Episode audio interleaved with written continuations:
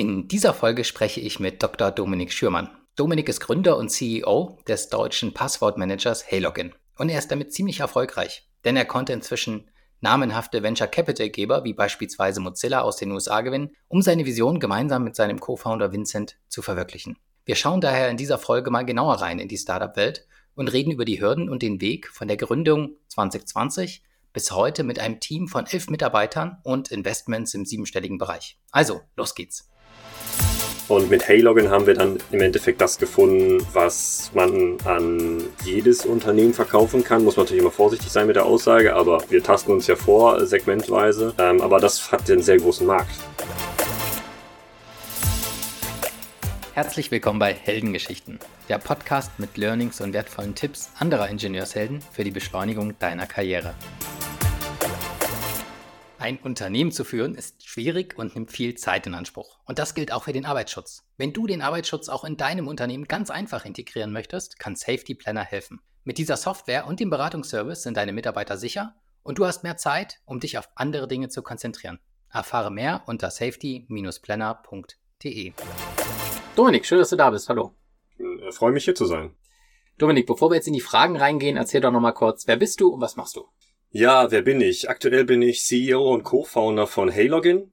Ähm, Heylogin ist ein Passwortmanager. Wir versuchen tatsächlich Passwörter abzuschaffen. Das ist unsere große Vision. Mhm. Ähm, bisschen mehr zu mir. Wie bin ich dazu gekommen? Ich habe tatsächlich hier an der TU Braunschweig promoviert in IT-Sicherheit. Damals gab es noch keinen richtigen IT-Sicherheitslehrstuhl. Ich war dann bei den Netzwerkern unterwegs, ähm, habe da viel geforscht, verschiedene Publikationen veröffentlicht. Dann 2018 eben äh, die Verteidigung äh, gehalten direkt danach eine GmbH gegründet. Okay. Äh, damals noch mit zwei anderen äh, Mitgründern, haben dann 2020 angefangen, Haylogin zu entwickeln tatsächlich. Und seitdem okay. grob bin ich auch dann der CEO und mache eher die Geschäftsführung. Ja. Also du hast nie gearbeitet. Im Angestelltenverhältnis. Ah, ja, das, das, das stimmt tatsächlich, das stimmt. Ich habe äh, während meiner Zeit an der Uni schon immer freiberuflich nebenbei äh, ah, ja, getan, okay. tatsächlich. Auch ganz interessante Projekte gehabt mit dem Bundesamt für Sicherheit Informationstechnik okay. oder dem europäischen Äquivalent ENISA. Mhm. Aber das waren eher Beratungstätigkeiten. Ne?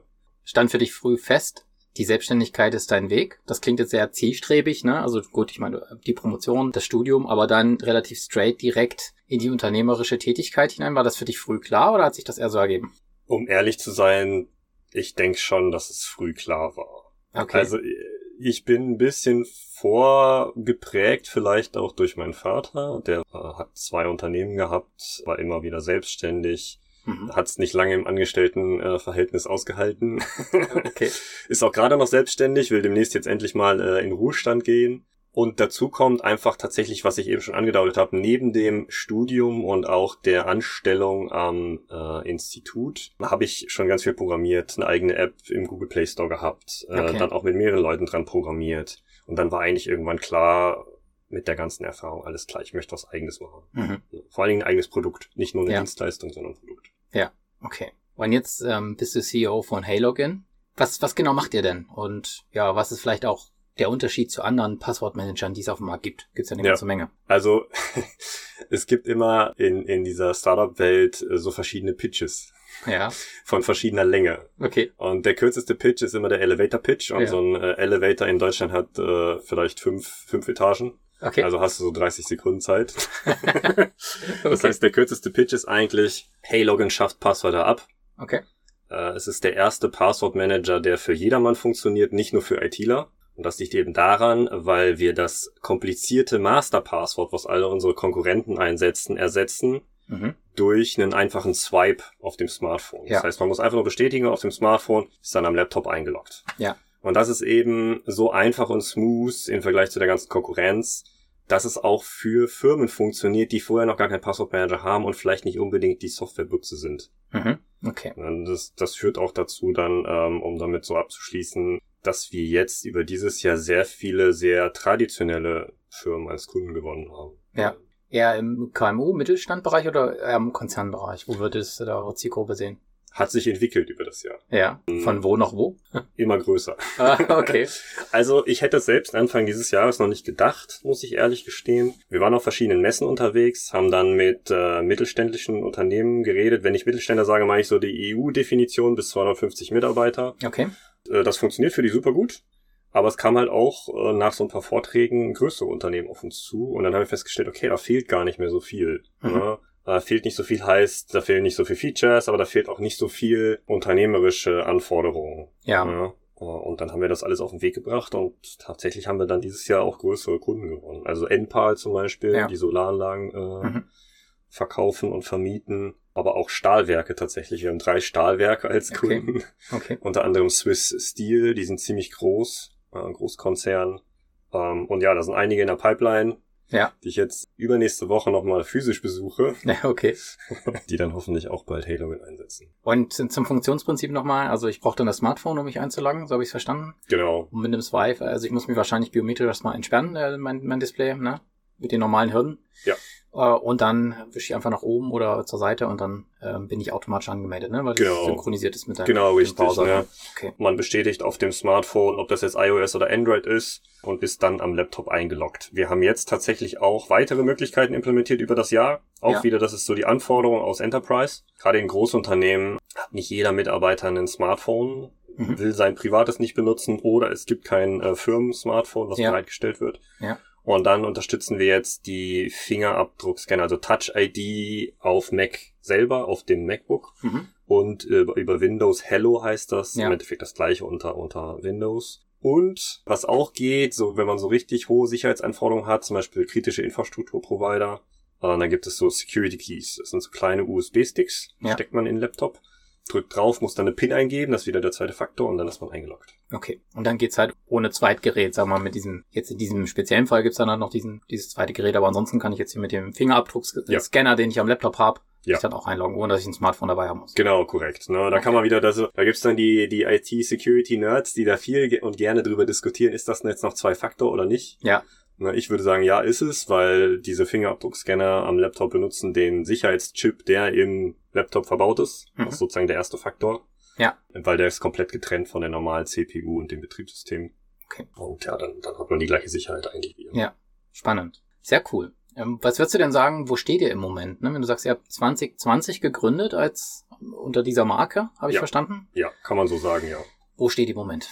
Ja, also in der Startup-Welt denkt man ja immer in diesen Investitionsrunden. Ja. Wir haben, also nochmal vielleicht zur Historie, wir haben 2018, 2019 verschiedene andere Produkte ausprobiert, bevor wir dann 2020 die Erkenntnisse und Erfahrung hatten. Mhm äh, auch aus Business-Sicht wirklich äh, was die Welt braucht. Genau. die Erkenntnisse zu sammeln, wo ist der Markt überhaupt da. Ne? Und äh, 2020 haben wir dann angefangen mit einer Förderung. Mhm. Wir hatten eine ziemlich große Förderung vom BMWF, ja. um sozusagen den das Minimal Viable Product zu bauen. Ja. Und das waren 800.000 Euro. Und dann haben wir ein paar Umsätze gemacht auch damit und haben dann äh, letztes Jahr 2022 die Pre-Seed-Finanzierung mhm. äh, abgeschlossen das sozusagen die erste Finanzierungsrunde, äh, ja. die man als Startup macht. Da haben wir jetzt 1,2 Millionen eingesammelt von deutschen Business Angels, wie zum Beispiel Ingo Luge, das ist der Ex-CEO von E.ON mhm. Deutschland, mhm. und äh, Mozilla Ventures als amerikanische Pionier sozusagen auf ja. der anderen Seite. Genau, und jetzt stehen wir an dem Punkt, wo ich die nächste Finanzierungsrunde einsammle. Ja. Das nennt man dann die Seed. Ja. Also nach der Pre-Seed kommt die Seed. Ja, okay. Und da habe ich einen Finanzplan gerade, der äh, mir sagt, 2,8 Millionen brauche ich mhm. für die weitere Skalierung über die nächsten zwei Jahre. Genau, da stehen wir sozusagen von dieser, wenn man aus der Startup-Brille drauf guckt. Ne? Ja. Aber das gibt ja auch schon ein bisschen, also das ist ja schon, da sind ja schon richtig Summen im Spiel. Das ja. gibt ja auch die Möglichkeit, im Personal beispielsweise zu investieren. Inwiefern seid ihr dann äh, gewachsen seit, seit der Gründung? Ja, definitiv. Personal ist auch der größte Posten bei uns. Also wie gesagt, am Anfang waren wir noch zu dritt, haben viel rumprobiert und als wir dann die Förderung hatten, konnten wir die ersten Leute einstellen. Ne? Mhm. Haben dann, ich glaube, sechs Leute eingestellt ja. Anfang 2020 und dann sind wir erstmal konservativ gewachsen. Wir sind jetzt elf Leute. Okay. Und ja, so seit diesem Jahr würde ich sagen, funktioniert der Vertrieb auch genauso, wie ich es mir vorstelle. Mhm. Ja, manche sagen dann, okay, das ist jetzt vielleicht ein Anzeichen für Product Market Fit. Ja. Und das kann man dann sagen, und da kann man dann zum Anlass nehmen, okay, wir könnten jetzt skalieren. Mhm. Das heißt, skalieren heißt bei uns, bei unserer Strategie, weitere Sales-Mitarbeiter einzustellen. Okay. Und ihr macht auch schon signifikante Umsätze oder seid jetzt sehr abhängig noch von den, von dem Wagniskapital, was ihr eingesammelt habt? Wir machen signifikante Umsätze. Natürlich sind wir noch nicht profitabel. Mhm. Das ist aber auch immer so eine Diskussion. Also laut meinem aktuellen Plan möchte ich bis Ende nächsten Jahres profitabel werden, Ende ja. 24. Aber wenn sich diese Profitabilität abzeichnet, das sieht man ja dann schon äh, frühzeitig, ja. dann entscheidet man sich im besten Fall für Wachstum und nicht für ja. Profitabilität. Ja. Also man möchte ja eigentlich, ich spreche aus meiner Brille, äh, ich möchte skalieren. Ja. Ne? Ich glaube, ich bin, ich bin jemand, der daran glaubt, dass es nicht sinnvoll ist, einen Passwortmanager zu bauen, den man nur in Deutschland verkauft. Mhm. Weil wenn man dabei bleibt, dann bleibt man klein. Ja. Und dann überrollen dann irgendwann die amerikanischen Konkurrenten. Ja, das ist in dem Markt zu erwarten, ne? weil ja. das halt ein internationales Business ist. Das ist jetzt nicht auf den Dachraum beschränkt. Genau. Ja. Genau. Okay. Das heißt, meiner Meinung, ja, try big or die trying. Ja. okay. Schön gesagt. Ähm, aber das ist ja auch schon beeindruckend, was ihr da geschafft habt. Ihr habt äh, also so große Investoren wie Mozilla überzeugen können von ja. euch und eurem Konzept und auch von, ja, eure Businessplan, also auch von den unternehmerischen Fähigkeiten, die ihr mitbringt, weil die Idee IT-technisch auf der einen Seite, aber auch die Unternehmung auf der anderen Seite dazu aufzubauen, ist ja, muss ja beide, muss ja beide Facetten da mitbringen Definitiv, und beide, ja. beides auch überzeugend darstellen. Das ist ja schon, ist ja schon echt gut, was ihr da geschafft habt. Was würdest du denn rückblickend sagen, was war denn vielleicht die größte Schwierigkeit, um unternehmerisch dahin zu kommen, wo ihr jetzt seid? Also die größte Schwierigkeit ist definitiv, dass äh, mein Co-Founder Vincent Breitenmoser und ich sehr technisch sind. Mhm. Also er hat einen Master in Informatik gemacht, ich ja auch meinen Doktor in Informatik. Das heißt, wir hatten erstmal jetzt nicht über den klassischen Weg jedenfalls die Fähigkeiten erlangt, äh, ein Business Model aufzustellen, ja. ein Unternehmen zu leiten. Ähm, das war eher Trial and Error. Mhm. Und ich meine jetzt gar nicht nur diese Basics wie einen Finanzplan aufstellen und so, sondern auch die Denkweise, ein Produkt zu finden, was auch einen großen Markt hat, wo ja. man überhaupt mit skalieren kann. Mhm. Wir haben am Anfang viele kleine Sachen ausprobiert, wo sich schnell herausgestellt hat, dass es so ein Nischenprodukt in der IT-Sicherheit, dass es einfach, dass der Markt zu klein ist. Ja. Und mit Haylogin haben wir dann im Endeffekt das gefunden, was man an jedes Unternehmen verkaufen kann. Muss man natürlich immer vorsichtig sein mit der Aussage, aber wir, wir tasten uns ja vor, segmentweise. Ähm, aber das hat den sehr großen Markt. Ja. meine aktuelle Schätzung über EU und USA, ich glaube, das waren 2,8 Milliarden Euro Jahresumsatz in dem Markt. Mhm. So ein, wenn man den Gesamtmarkt betrachtet, dann wäre es auch gut, wenn der über eine Milliarde groß ist. Weil dann ist es ein Case für dieses Risikokapital. Ja, okay. Ja. Und um dann noch ein bisschen zu erzählen, was, was sozusagen an der ganzen Sache dann wirklich der, der größte Pain ist, dadurch, dass wir so technischen Hintergrund haben, mussten wir unseren Weg finden, das zu Produkt zu vertreiben. Ja. Nennt man dann Go-to-Market-Strategy und da gibt's verschiedene Ansätze. Mhm. Die haben immer ganz toll klingende Namen. Irgendwie gibt's was so ein Buzzword bei den äh, Venture Capitalists. Aktuell ist es Product-led Growth. Mhm. Das ist so ein bisschen, das klingt dann so wie, das Produkt verkauft sich von selber. Okay.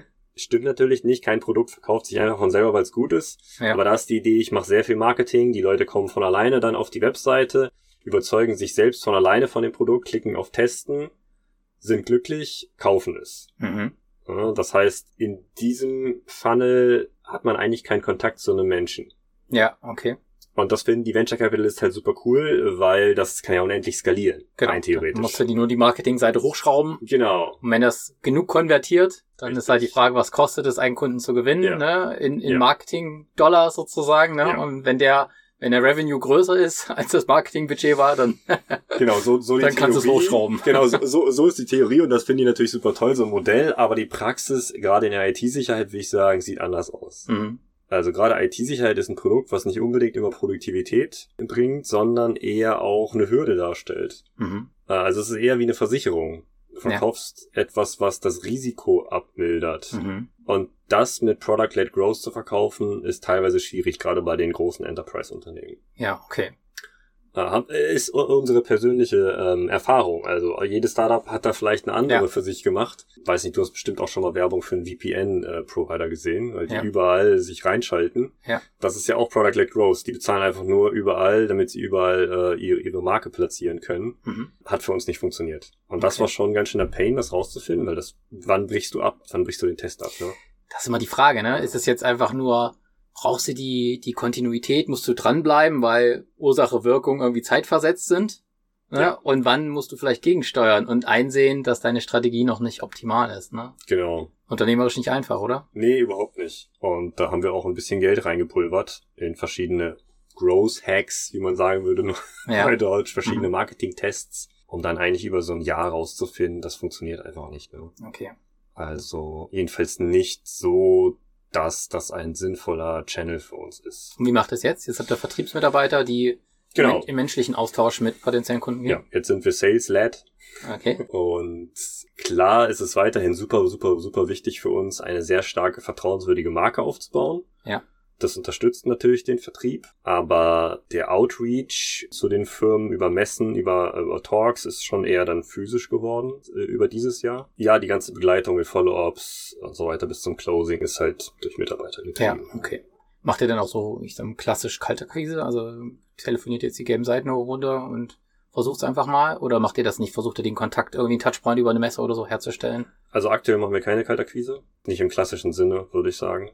Was wir machen ist, wir haben LinkedIn als Kanal. Ja. Aber auch da, diese, diese Outbound-Messages, das ist, das Spiel ist, glaube ich, ein bisschen vorbei jetzt. Ja. Also, ähm, das machen wir nicht. Wir Leute, die wir auf Messen treffen, Leads, alles, was wir einsammeln über Webinare zum Beispiel, wir Veranstaltungen veranstalten und so weiter, das geht halt alles äh, bei uns ja, in unsere Lead Generation. Mhm. Und äh, die Leute adden wir natürlich auf LinkedIn und die Idee ist, dass sie dann auch einfach den Content von uns sehen. Und das Ja. funktioniert sehr gut. Okay. Ähm, Also macht ihr so Social Media Marketing Ja. im, im, im, im klassischen Sinne? Ja.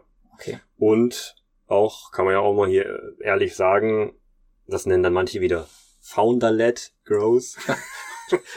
Laute, lauter Begriffe, die Ja, du hier reinwirfst. genau. Was ist Founder-led Growth? Da ist die Idee, dass du so eine Persönlichkeit pusht. ja, okay. Also, dass Äh, die Person Marke des Gründers irgendwie im ja. Zentrum des Marketings Ja. steht. Und das Okay. machen wir schon mit mir stark. Mhm. Also ich bin halt auf den ganzen Events immer als Speaker dann, so gut es geht. Ja. Und eben auch auf Social Media. Ich mache regelmäßig Posts, äh, mindestens zwei die Woche. Ja.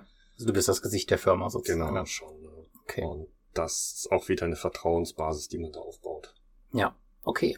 Ja, spannend. Also, danke für die Einblicke. Ja, gerne. Was, was würdest du denn sagen, ähm, welche, welche Fähigkeit hast du denn heute, die du vielleicht gern schon früher gehabt hättest? Ne? Wenn du jetzt drei Jahre zurückgehen könntest, was würdest du gern da schon können, was du heute kannst? Also ich bin generell der Meinung, dass wir dieses ganze Thema Entrepreneurship an, an deutschen Unis vernachlässigen. Mhm. Ähm, Es gibt vielleicht ein paar Ausnahmen, wie die Technische Uni in München. Ja. Aber ansonsten ist das immer noch ein Thema, was vernachlässigt wird, leider. Auch wenn die Politiker in Niedersachsen was anderes behaupten. Wir haben keinen sinnvoll begleiteten Prozess über oder überhaupt die Mittel an der Uni, um äh, Ausgründung so zu fördern, wie es sein müsste. Mhm. Und damit meine ich jetzt, ja, zum einen ein bisschen das Geld, äh, aber auch, ja, diese Mentalität und die Methoden zu lernen, um zum Beispiel den Markt zu analysieren. Ne? Das Ja. war ein Riesenpunkt für uns, den wir erstmal lernen mussten. Zu analysieren, ob der Bedarf da ist, was macht man da überhaupt. Also diese ganzen Herangehensweisen, die einfach methodisch sind, Ja. die, die, die lernst du halt nicht. Ja. Ja, ich glaube, da machen viele auch einen Fehler, ne? die halt dann vielleicht einfach mit einer Hypothese, mit einem Postulat dem Markt unterstellen, ein gewisses Bedürfnis zu haben und dann Ja. viel Zeit und Geld in die Produktentwicklung auf Basis einer wackeligen Hypothese stecken, ohne halt früh in den Austausch mit potenziellen Klienten und Kunden zu kommen, ne? Und dann das zu testen einfach, ne? Ist das denn wahr? Braucht das denn wirklich jemand? Ja. Ne? Weil man dann meistens von seiner Idee halt, das eigene Baby ist man sehr überzeugt, ne? Und dann äh, möchte man das natürlich auch nicht, nicht über Bord werfen, ne? Aber eigentlich muss man das frühzeitig kritisch hinterfragen und vom Markt antesten lassen, ne? Definitiv, denke ich auch. Wir haben den Fehler auch gemacht, 2018, 2019. Ja. bevor wir dann diese, diese ganzen Events und Accelerators, die wir mitgemacht haben, im Endeffekt das gelernt haben, was wir jetzt. Wie, wie ist euch das gelungen? Also wie habt ihr dann rausgefunden, was der Markt braucht und wie, woher Hm. wisst ihr mit der Sicherheit, dass Heylogin auch dieses Bedürfnis trifft? Ja. also zum einen viel Methodik, klar. Am Ende bleibt natürlich immer noch Trial and Error übrig. Also ein paar Sachen muss man ausprobieren. Also, dass der Markt an, an Passwortmanagern groß ist, das, das war, war bekannt. Äh, wir haben tatsächlich 2020 uns hingesetzt und gesagt, okay, jetzt haben wir diese Förderung, was könnte man jetzt damit bauen? Und wir hatten drei verschiedene Ideen. Okay. Ja, das war alles IT-Sicherheit, klar, wir waren in unserem Spezialgebiet unterwegs, aber haben dann wirklich evaluiert, okay, wo ist überhaupt der Markt und wo kann überhaupt so ein Business Model aufgehen? Was kann man wirklich an die Firmen verkaufen, was auch einen Bedarf befriedigt und nicht nur eine Sicherheitsmaßnahme ist, die, ja, die, die zum Beispiel gegen sehr unrealistische Angriffsszenarien schützt. Ja. Also wir haben viel gemacht, was dann äh, gegen NSA, BND und so weiter, gegen Abhörmaßnahmen schützt. Mhm. Aber das braucht der durchschnittlich, das durchschnittliche Unternehmen nicht. Ja. Und da festzustellen, was ist der eigentliche Pain bei den Unternehmen. Irgendwie sind wir dann immer wieder bei Passwörtern gelandet und haben dann halt gesehen, okay, der Markt wächst einfach, weil immer mehr Unternehmen jetzt in die Cloud gewechselt sind mhm. und die Kontrolle über ihre Passwörter verloren haben. Ja. Früher haben nur IT-Boots einen Passwortmanager eingesetzt, aber jetzt braucht eigentlich jedes Unternehmen einen. Ja. Und dann haben wir uns die existierenden Lösungen angeguckt und gesehen, okay, die gibt's seit teilweise über 15 Jahren. Mhm. Und da hat sich auch das Mental Model mhm. nicht geändert. Also ja. die fühlen sich immer noch genauso an von der User Experience. Ja. Und da kommt, kommt dann wieder sozusagen die ganze Erfahrung und das technische Wissen rein, wo wir sagen, wir können das anders. Ja. Und jetzt habt ihr halt eine Lösung gefunden, die halt auch sehr, also ich finde gerade charmant, dass man kein Masterpasswort mehr braucht, ne? Ja. dass man halt diesen, diesen Reibungswiderstand im Anmeldeprozess dann minimiert, ne? dass man sagt, okay, ich swipe hier nur nach oben oder zur Seite weg und dann ist gut. Mag marginaler Unterschied sein, aber ich glaube, das ist halt schon eine entscheidende Differenz und ein entscheidender Kontrast. Auf jeden Fall, wir haben Nutzerstudien durchgeführt, als wir schon, also wir haben Umfragen vor, vor der Entwicklung durchgeführt, aber wir haben jetzt auch während der Entwicklung und dem, dem äh, en Enrollment von, von Haylogin Nutzerstudien durchgeführt und Mitarbeiterinnen in der Verwaltung beispielsweise, ja. die Haylogin einsetzen, was einfach der Arbeitgeber installiert hat für die, die wissen gar nicht, dass im Hintergrund Passwörter benutzt werden. Mhm. Und das ist sozusagen the next step. Also, das müssen die auch nicht wissen. Ja. Die bestätigen einfach morgens einmal auf ihrem Handy, und sind dann überall eingeloggt gut ist. und müssen gar nicht verstehen, was da passiert. Und trotzdem ist es super, super sicher und viel besser als alle anderen Lösungen und es ist gleichzeitig so einfach. Ist der öffentliche Bereich, äh,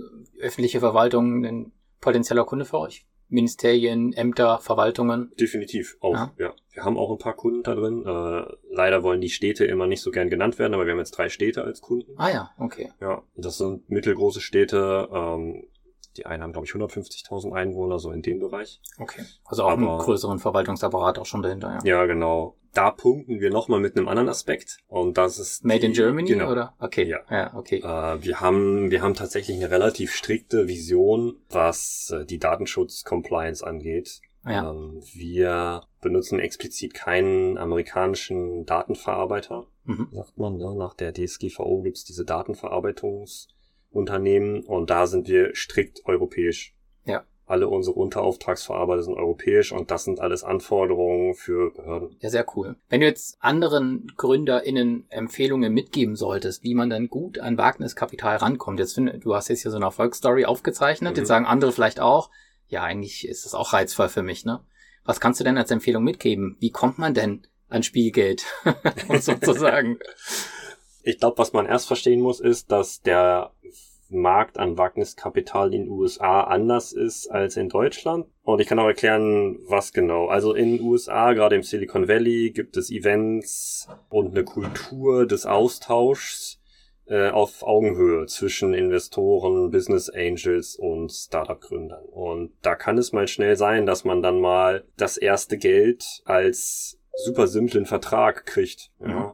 Als sogenanntes Wandeldarlehen, die das Convertible nennen die das. Ja. Und das geht ganz schnell in den USA. Du mhm. hast eine Idee, du triffst die richtigen Leute, die persönlich Geld haben und zack hast du vielleicht viel von denen zusammen und 200.000 Euro Startkapital. Ja. ja. Unbürokratisch und schnell und genau. Man hat genau. die richtigen Leute getroffen, einen Kaffee ja. getrunken und dann sagen die, ja, okay, let's do this. Und dann geht's los. Genau, das ist halt, das liegt auch kulturell zum einen daran, dass jeder mit jedem redet. Ja. Ne? Ähm, und die Risikoaffinität ist da höher. Mhm. In Deutschland ist die äh, typisch, typisch deutsch wieder. Äh, wir, wir denken immer gleich äh, über die Szenarien nach, die potenziell passieren könnten, wenn es schief geht. Mhm. Das heißt, dieses Initialkapital ist nicht so einfach privat aufzutreiben. Mhm. Äh, aber das sozusagen die, die, die, die positive Seite der Medaille. Dafür haben wir sehr viel Förderung in Deutschland. Mhm.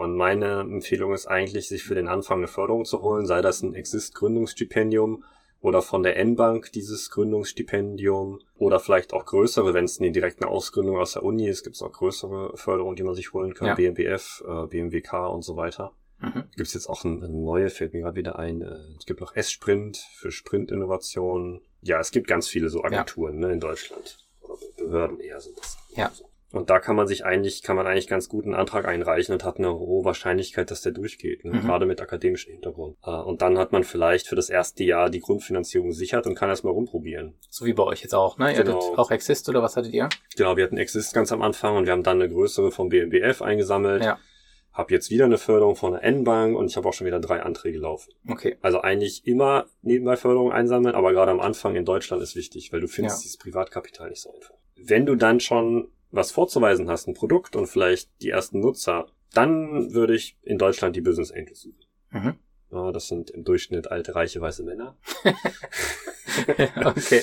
Kurz vor dem Ruhestand. Und wo findest du die? Es gibt äh, ähm, spezielle Events, wo man sich bewerben kann, um vor diesen Leuten zu pitchen. Ja. Hier in der Region ist Banson, mhm. das Business Angel Netzwerk Südostniedersachsen. Mhm. Und da sind die drin äh, zusammengeschlossen. Es gibt auch eine Dachorganisation, die BAN. Ja. Und die haben dann ihre lokalen Events dann auch in München, in Dortmund, Berlin, wo auch immer, ja? Genau. Okay.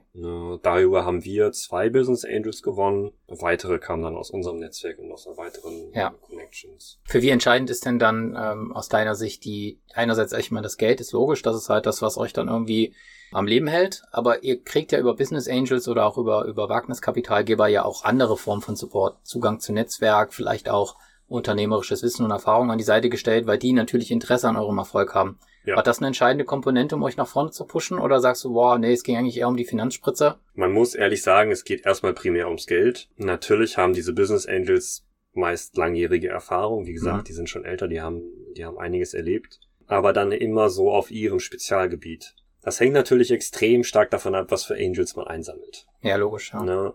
Ich sag mal so, in Berlin gibt es auch viele Business Angels, die selber einen Startup zu einem Exit geführt haben.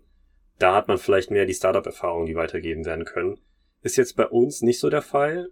Ähm, aber zum Beispiel melde ich mich bei einem Angel, wenn ich gewisse rechtliche Fragen habe, weil er mhm. mich damit sehr, sehr gut auskennt. Bei einem anderen Angel, wenn es um Vertriebsstrukturen und Prozesse geht. Ja. Ähm, also da kann man sich schon dann viele Tipps holen. Ja, weil die haben dann vielleicht eine eigene Rechtsabteilung oder gute Connections zu einem Notar ja. oder irgendwas. Ja? Genau, genau. Okay. Und Mozilla ist natürlich für uns super gut. Unterstützen DC. die euch? Ja. ja, also vor allen Dingen mit Intros mhm. zu sozusagen der amerikanischen Welt. Okay. Ähm, und ähm, ja, wahrscheinlich haben wir demnächst auch mal einen, nee, im, genau, im Januar haben wir einen Webinar-Speaker, den ich über Mozilla angeworben habe zum Beispiel. Okay. Die waren auch vor kurzem, hatten die so eine Ausstellung in Berlin, dann war ich da, habe ein paar Leute physisch getroffen. Sehr cool, ja. Jetzt bist du ja, Dominik, ähm, mit deinem Team auch gewachsen, so dass du ja selbst nicht nur jetzt äh, CEO bist in der Geschäftsführungsfunktion und damit unternehmerisch äh, ja in der entscheidenden Funktion, sondern du bist ja auch Führungskraft. Was macht dir denn Spaß in der Rolle als Führungskraft und wie, wie gelingt es denn, dein Team zu motivieren?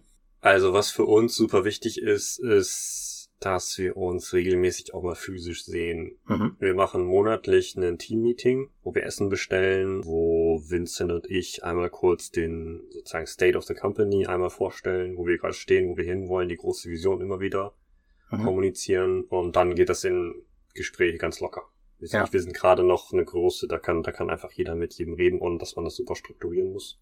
Liegt daran, weil die Entwickler die meiste Zeit im Homeoffice sitzen sonst. Ja. Und auch Sales ähm, viel aus dem Homeoffice arbeitet. Das ist auf jeden Fall wichtig, diese physischen Meetings, denke ich. Also ist meine persönliche Ansicht. Ja. Das ist noch wichtig. Seid ihr schon an so einer Grenze, wo ihr, also ich meine, irgendwann wird eine Unternehmung ja auch so groß, dass man durch das reine über den Tisch werfen von Informationen sich nicht mehr gut organisieren kann. Ne? Mhm. So mit drei Mann, fünf Mann, sieben Mann klappt das bestimmt noch ganz gut. Da weiß, wissen alle alles, mehr oder ja. weniger. Irgendwann, ihr seid jetzt jenseits der zehn, dann irgendwann wird das schwieriger, wo du dann vielleicht Prozesse einführen musst, Strukturen, ja. Team, Teams oder, oder andere Führungshierarchieebenen. Ja. Seid ja. ihr da schon oder ist das noch so diese klassische Startup, alle wissen alles und alle sitzen sowieso zusammen oder wissen, wissen schon Bescheid? Wo seid Ein ihr da? Ein bisschen gibt's eine Hierarchie. Also Vincent und ich stehen auf der gleichen Ebene. Das mhm. ist uns wichtig. Es gibt jetzt nicht so ein klassisches, wo, wo so ein wohlwollender Diktator an der Spitze steht, okay. ähm, sondern Vincent und ich managen zusammen viele Teile.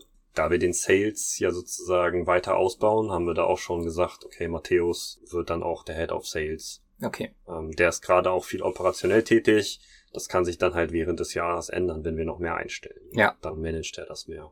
Okay. Was, was mir bei deiner Aufzählung noch aufgefallen ist. Das fühlt sich für mich immer so natürlich an, aber ich glaube, viele Firmen fehlt das. Wir benutzen sehr viel Tooling natürlich. Wir mhm. haben ein Chatprogramm, wir sind da ein bisschen speziell, wir haben so ein Ende-zu-Ende verschlüsseltes äh, Chatprogramm Matrix, wo alle miteinander reden können mit verschiedenen Rooms. Okay. Was wir auch haben, ist ein, äh, ja, ein Organisationstool mit Wiki und äh, ähm, Aufgaben, Growth Hacks, das Development Team ist da drin mit seinen ganzen Tools und äh, To-Dos. Ähm, ist alles zentral in diesem einen System organisiert. Und da ist zum Beispiel auch über dieses Jahr sehr viel, sind sehr viele Prozesse dazugekommen, weil wir uns ja auch gerade zertifizieren nach ISO 27001. Okay. Und das bedeutet halt Prozesse, Prozesse. Ja. Okay. Was ist die 27001?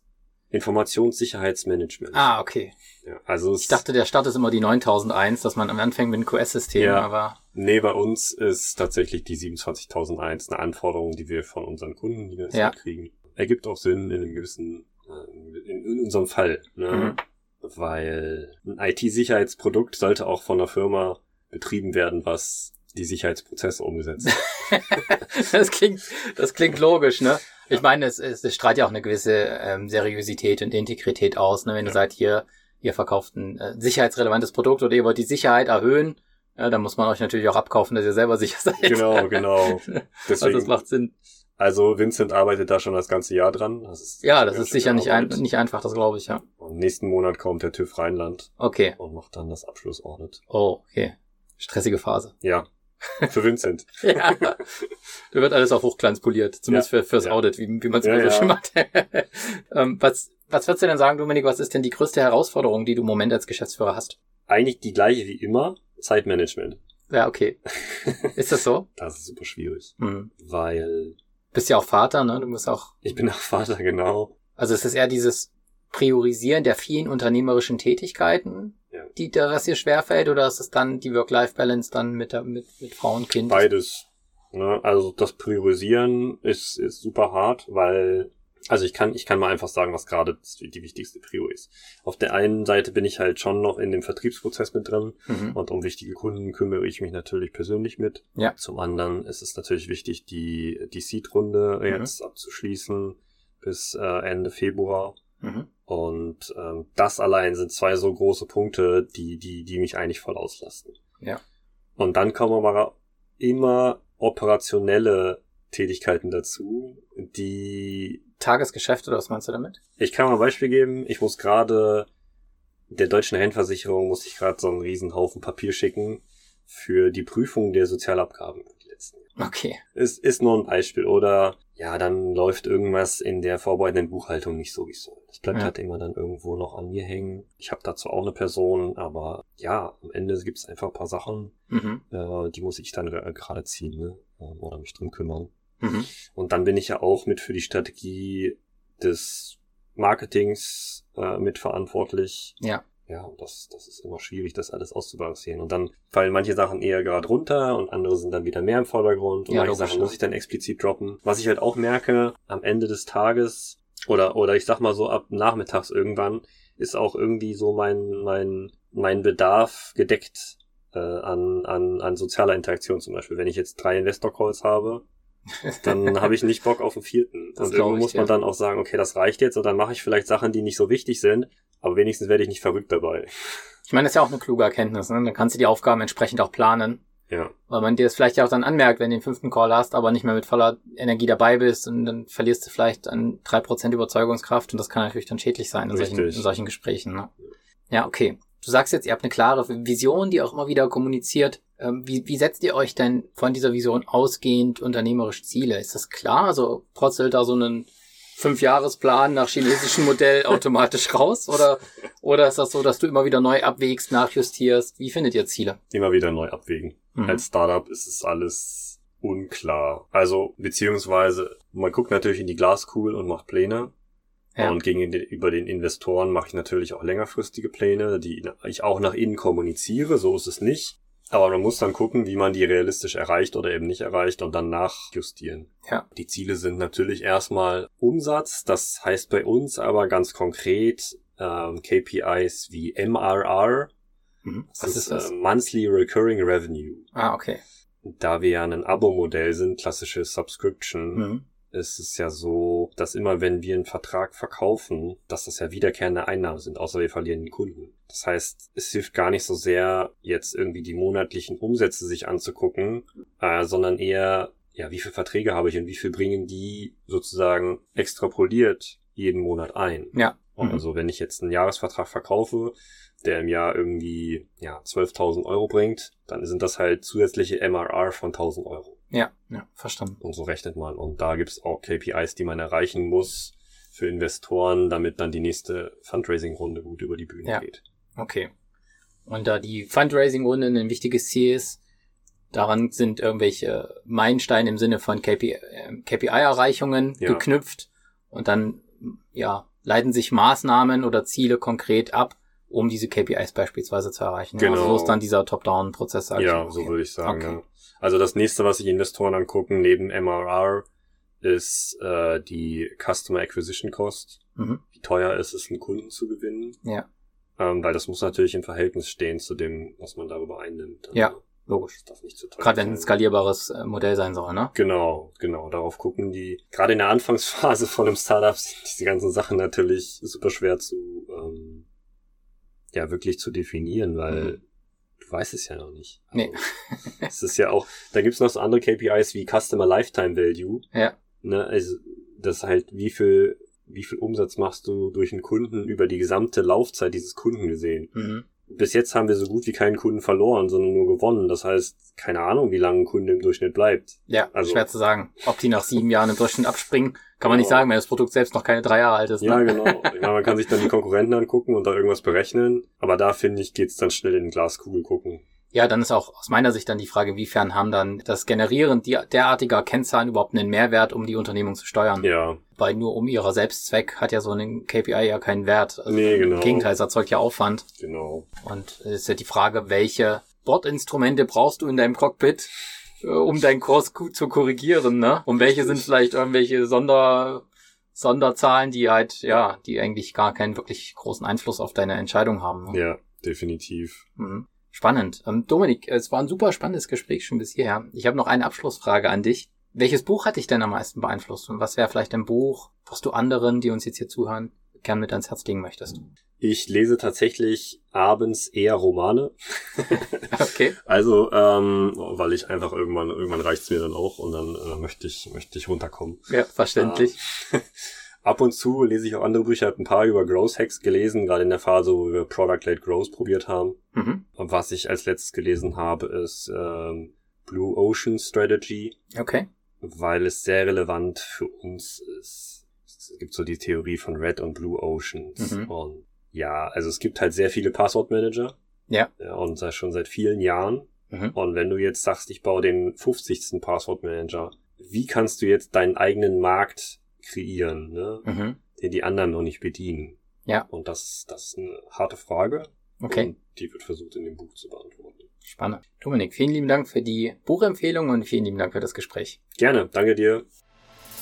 Super, dass du eingeschaltet hast und bis jetzt dabei warst. Wenn du etwas für dich mitnehmen konntest, dann klick doch gleich auf Abonnieren, damit du keine Folge mehr verpasst. Empfehle den Podcast auch gern deinen Freunden und Kollegen weiter. Noch mehr Tipps für deine Karriere findest du übrigens auf meiner Webseite www.ingenieurshelden.de. Schau gerne mal vorbei. Bis zum nächsten Mal, dein Thomas.